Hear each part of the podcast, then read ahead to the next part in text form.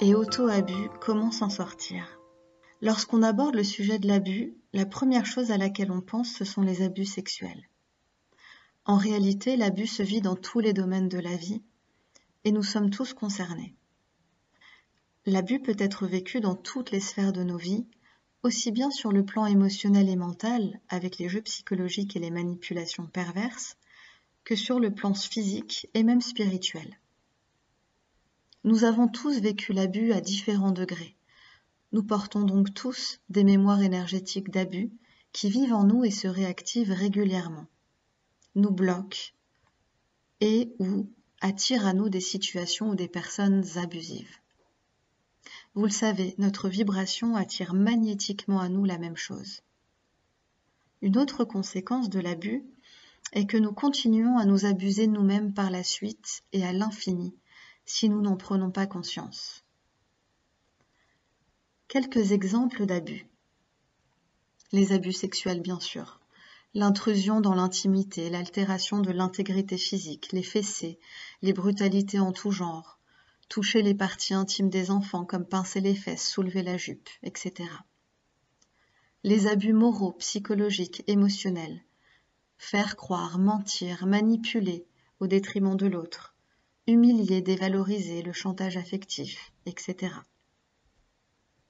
les abus financiers, les manipulations, le vol, et les abus spirituels, les obligations, les vœux, les privations, le déni de soi, les maltraitances, dans le but d'être un bon prêcheur, par exemple. Les abus selon leur intensité, leur répétition, mais aussi selon la résilience de celui qui les a subis, peuvent contrôler notre vie à notre insu si nous ne les repérons pas. Combien de fois perpétuez-vous l'abus dans votre vie? Depuis combien de temps êtes-vous calé sur le mode de l'abus sans vous en rendre compte? Et quelle valeur ça a de continuer à choisir l'abus? Est-ce que vous faites comme vos parents, par exemple? Je vous donne quelques exemples d'auto-abus. Se laisser exploiter professionnellement. Se laisser malmener dans les relations amicales ou amoureuses s'épuiser pour je ne sais quelle cause, dire oui alors que vous pensez non, pour faire plaisir, être aimé, faire comme votre mère, par devoir, se raconter des histoires, croire à nos mensonges et se bercer d'illusions au sujet d'une personne, d'un travail, d'un projet.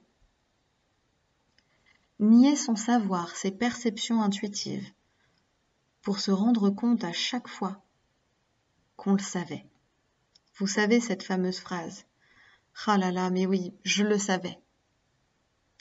Ne pas respecter ses besoins, ne pas respecter son rythme. Abuser son corps par des relations sexuelles forcées pour faire plaisir à son conjoint, par exemple. Par le sport, par le travail, les drogues, la nourriture.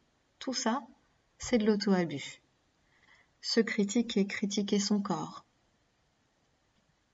se paralyser, se bloquer face à un nouveau projet, un nouveau choix et finalement abandonner, se saboter. Vous l'aurez compris, la liste est très très longue. Il y a mille et une façons de s'abuser et bien souvent elles sont banalisées, passent inaperçues, car tout le monde le fait. Alors et s'il était temps de sortir de l'abus? Choisir de s'honorer c'est déjà reconnaître toutes les maltraitances qu'on autorise sur nous et que l'on perpétue sur nous. C'est prendre soin de cette prise de conscience sans se juger et comprendre qu'un nouveau choix est maintenant disponible. Il n'y a pas de bon ou de mauvais choix, il y a juste des choix qui créent des expériences différentes. Choisir de s'honorer, c'est choisir l'or pour soi, le meilleur pour soi, et laisser partir les appartenances, le mimétisme, les loyautés familiales, sociétales, culturelles, pour ne plus jamais se lâcher la main. Dire non, ça s'apprend. Se rester fidèle et découvrir ce qui est juste et bénéfique pour soi, ça s'apprend aussi. Tout commence par une intention. Votre intention de stopper les abus, c'est-à-dire les personnes, les systèmes les choses venant de l'extérieur qui sont abusifs pour vous, mais également stopper vos propres abus. Ça commence par cette intention-là.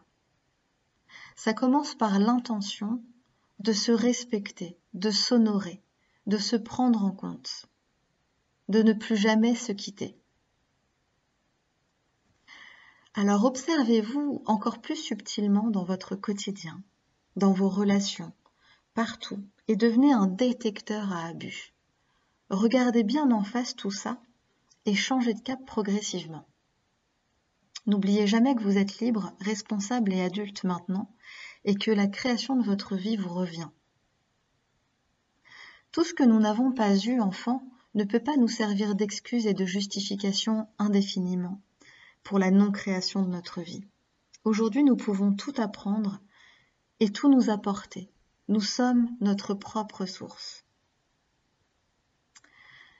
Pour nettoyer l'abus, un travail de conscientisation est nécessaire. Remonter le fil de l'eau de notre histoire, identifier et comprendre comment cela s'est inscrit dans nos différents corps. C'est aussi choisir de devenir de plus en plus conscient pour repérer comment nous perpétuons l'abus dans notre quotidien. Cela permet déjà de s'en distancier, de se décoller de ce mécanisme. Vous devez travailler l'auto-observation, la pleine conscience. c'est reprendre le pouvoir en choisissant une autre façon de se traiter et de vivre. Faire grandir l'amour de soi et ne plus jamais tolérer ce qui ne fonctionne pas pour nous ou ce qui nous nuit ou nous détruit. Nettoyer énergétiquement les empreintes cellulaires. Il existe un tas de moyens pour ça. Les soins énergétiques, Oponopono par exemple, l'EFT, les barres, l'écoute corporelle, les rituels.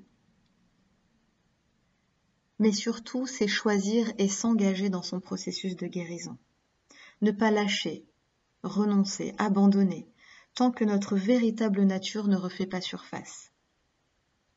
Et notre vraie nature, c'est la conscience. La conscience, c'est la joie, la légèreté et l'expansion.